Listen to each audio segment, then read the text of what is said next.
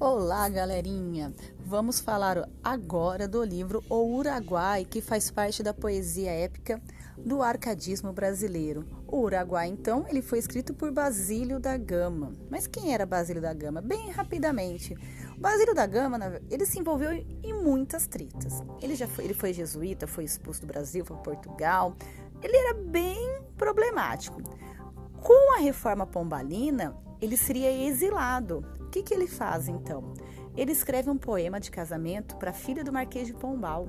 E, e ele gosta, né? Ele ficou agrada... gostou do que leu, do que recebeu. E chama o Basílio da Gama. Basílio da Gama, então, conseguiu ficar perto do Marquês de Pombal e não ser mais exilado. Escreve o Uruguai é, em, homenagem, em homenagem ao irmão do Marquês de Pombal, então vamos à história. Lembrando que sempre que é uma poesia épica vai falar de um fato histórico, aqui também vai acontecer. E vai ter a presença da mitologia indígena, não da mitologia grega, latina que nós estamos acostumados na época tradicional.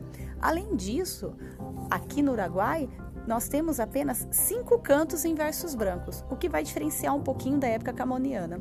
E aí nós, mas nós temos, né, preposição, invocação, dedicatória, narrativa e epílogo. Mas vamos para a história. Bom, o Uruguai nada mais é do que a narrativa de uma guerra. Como assim de uma guerra? Bom, onde hoje é o Rio Grande do Sul, existia sete povos da missão, sete povoados, que eram comandados pelos jesuítas espanhóis e estavam com os índios guaranis. Ao sul do Uruguai estava a colônia de Sacramento, que os jesuítas portugueses tomavam conta. Com o Tratado de Madrid de 1750, ficou decidido que Portugal devolveria para a Espanha a colônia de Sacramento e a Espanha daria para Portugal sete povos da missão. Parece muito simples e fácil, mas não é. Quem vem tomar conta dessa troca é o general Gomes Freire de Andrade. Mas o que acontece?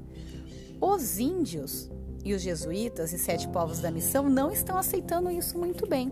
E aí que vem a ideia. O Basílio da Gama, ele quer mostrar que os jesuítas são vilões, são malvados, então ele coloca de uma maneira bem estereotipada. E os jesuítas estariam dominando os índios, que seriam ingênuos e não perceberiam o que estava acontecendo. O vilão, né, o jesuíta vilão, é o Balda, que teria abusado de uma índia e teve um filho chamado Baldeta.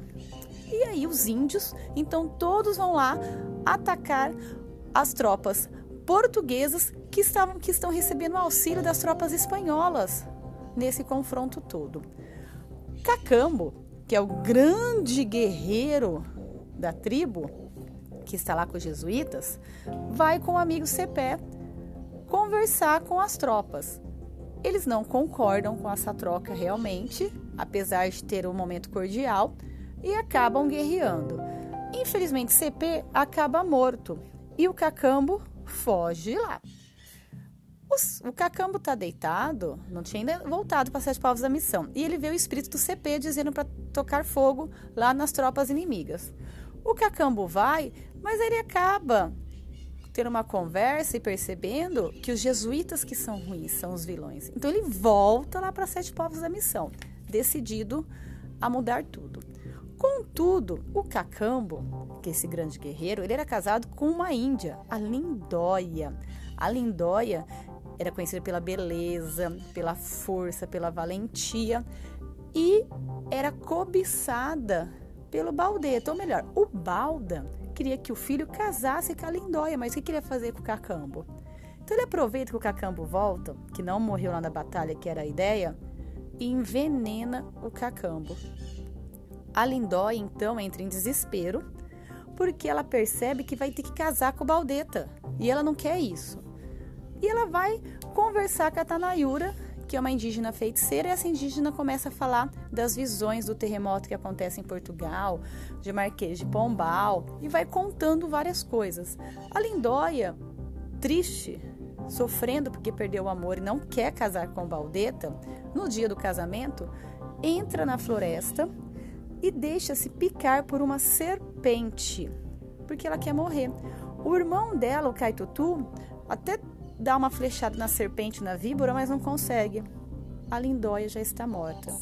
Percebendo que está tudo acabando, o Balda e os índios colocam fogo em sete povos da missão e tentam fugir das tropas luz espanholas que estão chegando. Baldo é preso e tudo acaba por aí, com vitória de Portugal e Espanha. Qual que é a moral da história? A moral da história é apresentar uma crítica aos jesuítas mesmo, pensando na reforma pombalina e pensando que o Basílio da Gama está querendo agradar o Marquês de Pombal.